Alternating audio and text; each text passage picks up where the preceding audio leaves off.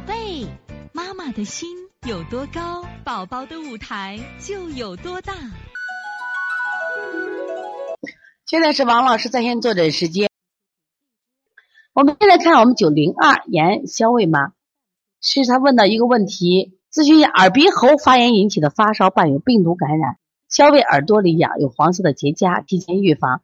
如果不用点消炎药，该怎么推拿治疗？是这样，如果是肖卫，你看肖卫现在是不是有没有中耳积液的症状呢？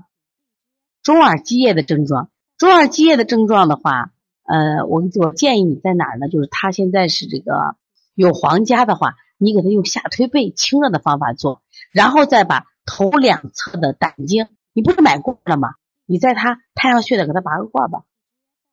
如果你查化验单炎症很厉害的话，那可以配合一些。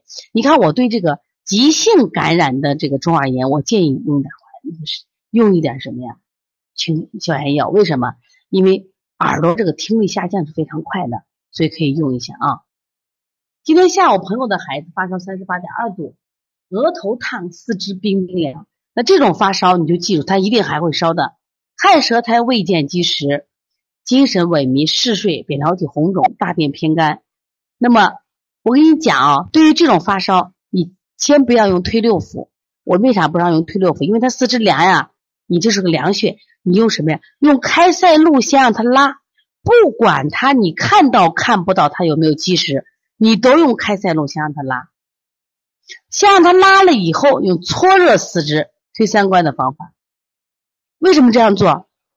因为你别让他四肢热起来，你把肚子的火不泄不行。但泄肚子的火的时候，你用开塞露的方法，比用推六腑的方法要好得多，好得多。另外呢，你让他先用开塞露啊拉，然后再配上我们的什么呀？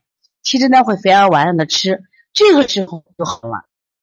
这个时候千万不要艾灸大椎嘛？为什么要艾灸大椎呢？